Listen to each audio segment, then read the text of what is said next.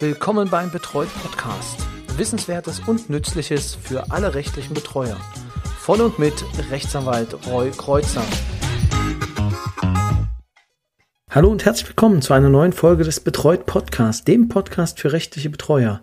Mein Name ist Roy Kreuzer und schön, dass Sie auch in dieser Woche wieder den Weg in oder zu diesem Podcast gefunden haben und mir ein paar Minuten Ihr Ohr leihen bzw. zur Verfügung stellen, um dort neue Informationen hineinzutun. Heute geht es um eine Entscheidung des Landgerichts Arnsberg vom 13.06.2023. Wer noch direkt nachgucken will und äh, parallel mitlesen möchte, 5 großes T 77 aus 23.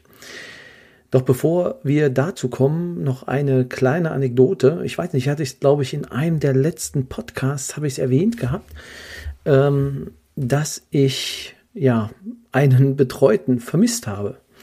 Ähm, was heißt vermisst? Also er ist damals in einer stationären Einrichtung, ähm, das war vor etwa na, fünf, sechs, sieben Monaten, ist er ähm, ja rausspaziert mit einem Lächeln und kam dann nicht wieder und niemand wusste, wo er äh, abgeblieben ist. Bis dahin, und das ist vielleicht auch für alle wichtig, wir oder ich mit dem Amtsgericht mich in Verbindung gesetzt habe und gesagt habe, ich weiß nicht, wo er ist und wir müssten eigentlich die Betreuung aufheben. Was an der Stelle wichtig ist, äh, ist natürlich, dass eine Betreuung nur aufgehoben werden kann, wenn sie auch dem Betroffenen zugeht, also der Aufhebungsbeschluss erst dann kann er halt wirksam werden. Und wenn ich natürlich nicht weiß, wo die Person ist, bleibt am Ende nur noch eine öffentliche Zustellung, das heißt ein Aushang, was in diesem Fall jetzt auch schon ähm, getan wurde. Es gab also einen offiziellen Aushang, dass die Person jetzt, also dass die Person, dass die Betreuung jetzt aufgehoben werden soll und äh, die, er die Möglichkeit hat zur Anhörung. Das heißt, das hängt dann in dem entsprechenden Amtsgericht. Die Wahrscheinlichkeit, dass er da vorbeiläuft und das sieht, ist sehr gering, aber so ähm, will es nun mal die Prozessordnung, dass ähm, ja, eine öffentliche Zustellung dann erfolgt. Also, sieben Monate war es her und äh, da sitze ich denn heute in meinem Auto, bin auf dem Weg nach Hause und sehe eine äh, ausländische Telefonnummer auf meinem Mobiltelefon. Ich gehe ran und äh, siehe da, es ist der Bruder des, ähm, des Vermissten oder des ja des äh, nicht auffindbaren Betreuten.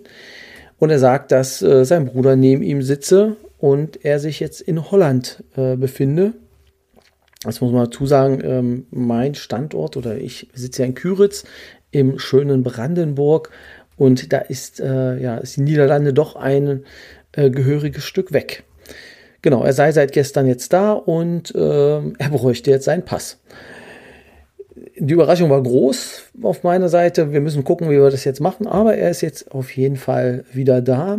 Ähm, weitere Anekdote. Zehn Minuten später rief sein weiterer Bruder, also er hat insgesamt sieben, wurde mir dann mitgeteilt, ähm, aus Kanada an und äh, hatte auch Interesse an einer Konversation.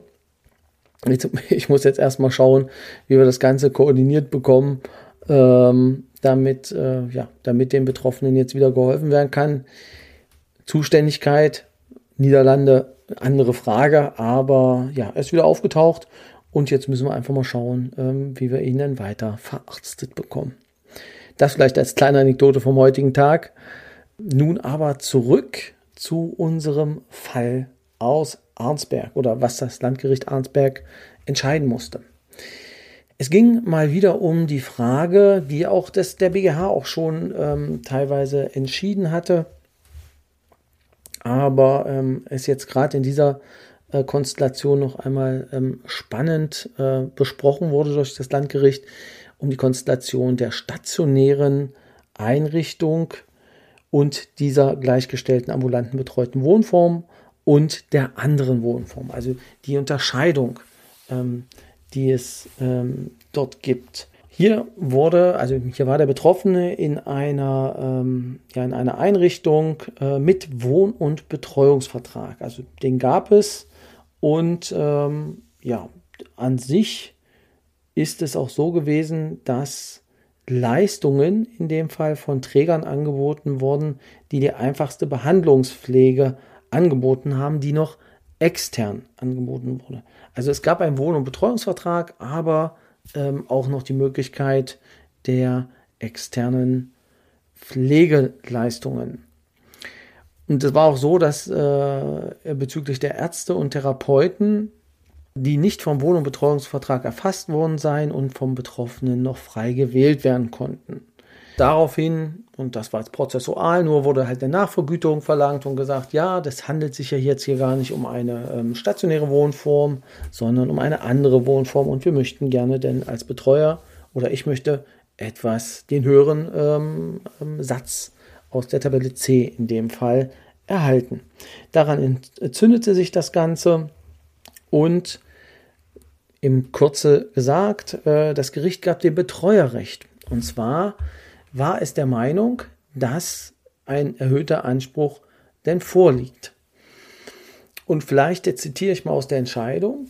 Also gemäß 3 Absatz 2 Nummer B des Wohn- und Betreuungsvertrages bestehen die Leistungen des Trägers neben der Überlassung vom Wohnraum aus der Erbringung von Fachleistungen nach Anlage 2 und so weiter. Erstreckt sich der Leistungsumfang unter anderem auf die Grundpflege, sonstige Betreuung und einfachste Behandlungspflege. Letztere umfasst Blutdruck, Blutzuckermessung und so weiter. Ferner ergibt sich aus der Nummer 1, also aus der weiteren Anlage, dass der Leistungserbringer dem Bewohner im Bedarfsfall unter Beachtung der freien Arztwahl ärztliche Hilfe vermittelt, wobei die Leistungen des Arztes nicht Bestandteil des zugrunde liegenden Vertrages sind. Was ja auch teilweise ähm, logisch ist. Da der Träger demnach eben jene umfassende, über einfache ärztliche Verordnungen verordnete Maßnahmen hinausgehende behandlungspflegerischen Leistungen gerade nicht erbringt, sondern er im Bedarfsfall unter Beachtung des Rechts auf freie Arztwahl lediglich vermittelnd tätig wird, kann im vorliegenden Fall nicht davon ausgegangen werden, dass Wohnraum, Verpflegung und tatsächliche Betreuung aus einer Hand bereitgestellt werden. Maßgeblich ist insofern allein, dass der Bewohner, wie hier, noch eine Auswahlentscheidung zu treffen hat, von welchem Anbieter eine externe Pflege- oder Betreuungsleistung in Anspruch genommen werden soll. Also, wenn man sich das jetzt nochmal auf der Zunge zergehen lässt, bedeutet das, wenn ich die Möglichkeit habe, in einer Form einen externen Pflegedienst noch mit hineinzunehmen und ähm, das, es sind jetzt Nuancen, aber wenn ich mir das betrachte, ist es so, dass das natürlich jetzt aus meiner Sicht auch weitere Spielräume eröffnet als die, die es vorher gab. Zumal wirklich die Pflege, also gerade pflegerische Maßnahmen, wenn es um die äh, Leistungen eines Eingliederungshilfeträgers geht, ähm, teilweise explizit rausgenommen wird ähm, oder halt nur im rudimentären Ansatz mitgemacht wird. Und alles darüber hinaus wird dann immer auf einen Pflegedienst auch verwiesen. Also das ist auf jeden Fall etwas, ähm, da muss man ähm, ganz genau hinschauen und da trennt sich so ein bisschen auch die Spreu vom Weizen. Das Gericht führt weiter aus. Dem steht nicht entgegen, dass es sich bei der Einrichtung um eine solche handelt, bei der Schwerpunkt in der Regel auf der Betreuung der Bewohner und nicht auf der Pflege liegt. Sofern die Auffassung vertreten wird, es kommt in diesem Fall nicht darauf an, ob die Auswahl der behandlungspflegerischen Leistungen frei sei, sondern vielmehr darauf, ob die Betreuungsleistungen frei wählbar seien, überzeugt dies nicht. Also das heißt, wir müssen dann gucken, naja, aber wenn er jetzt die Betreuungsleistungen nicht frei wählen kann, dann ist es ja eine stationäre Einrichtung. Da sagt das Gericht, nee, äh, so sehen wir das nicht. Denn für die Einordnung, so das Gericht weiter, als stationäre oder dieser gleichgestellten Einrichtung ist unerheblich, an welchen Personenkreis sich ein Angebot im Einzelfall richtet und ob tatsächlich überwiegend Betreuungs- oder pflegerische Leistungen erbracht werden. Maßgeblich ist allein, ob eine freie Wählbarkeit im Hinblick auf Betreuungs- oder Pflegeleistungen generell nicht gegeben ist. Den Satz wiederhole ich nochmal. Maßgeblich ist allein, ob eine freie Wählbarkeit im Hinblick auf Betreuungs- oder Pflegeleistung generell nicht gegeben ist. Ob also bei den Betroffenen im Vergütungszeitraum ein konkreter Bedarf angefallen ist, der die Beauftragung eines externen Dienstleistung, gleich ob Betreuung oder Pflege, durch die Betreuung erforderlich machte, ist im Rahmen der gebotenen pauschalierten Betrachtung nicht entscheidend. So. Kurz zusammengefasst, der letzte Satz, das heißt, wenn es pauschalisiert, also es ist pauschalisiert, wird das betrachtet und der Betreuer muss in diesem Zeitraum nicht einen externen Dienstleister beauftragt haben, sondern generell muss nur die Möglichkeit bestanden haben, dass er dies tun konnte. Und Betreuungs- oder Pflegeleistung. Wenn eins von beiden auf jeden Fall wählbar ist, dann können wir sagen, dass, äh, ja, dass, dass wir im Prinzip versuchen können, äh, die höhere Vergütung geltend zu machen. Wir kennen das alle. Wir versuchen das beim Amtsgericht. Wenn das Amtsgericht dann äh, der Meinung ist, nein, ähm, trotz vielleicht Zitierung denn dieses neuen Landgerichtsurteils, dann bleibt die Beschwerde und dann entscheidet halt das Landgericht. Jo, das war's auch schon wieder für heute. Ähm, ich finde es eine spannende Entscheidung, die man auf jeden Fall kennen sollte. In den Show Notes. Die Show Notes finden sich halt äh, in, ja, wenn Sie die App öffnen, gehen Sie einfach auf den Podcast und dann finden Sie auch dort die Show Notes.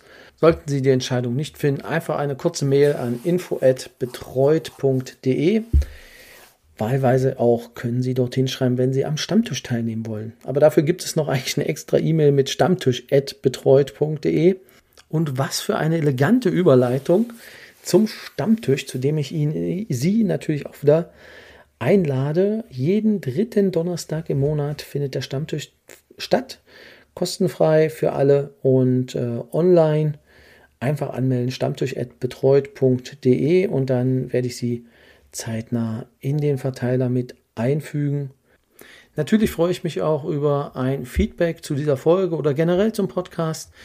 Sehr viele von Ihnen haben mir schon geschrieben und äh, ja, ich bedanke mich auch nochmal für äh, die E-Mails, die ich erhalte und äh, die vielen ja, Danksagungen. Ähm, an dieser Stelle herzlichen Dank ähm, dafür. Ich mache es immer wieder gern. Ähm, es ist immer eine Disziplinfrage, wann ich es denn schaffe, aber ähm, ja, meistens schaffe ich es auch wirklich eine Folge pro Woche zu produzieren.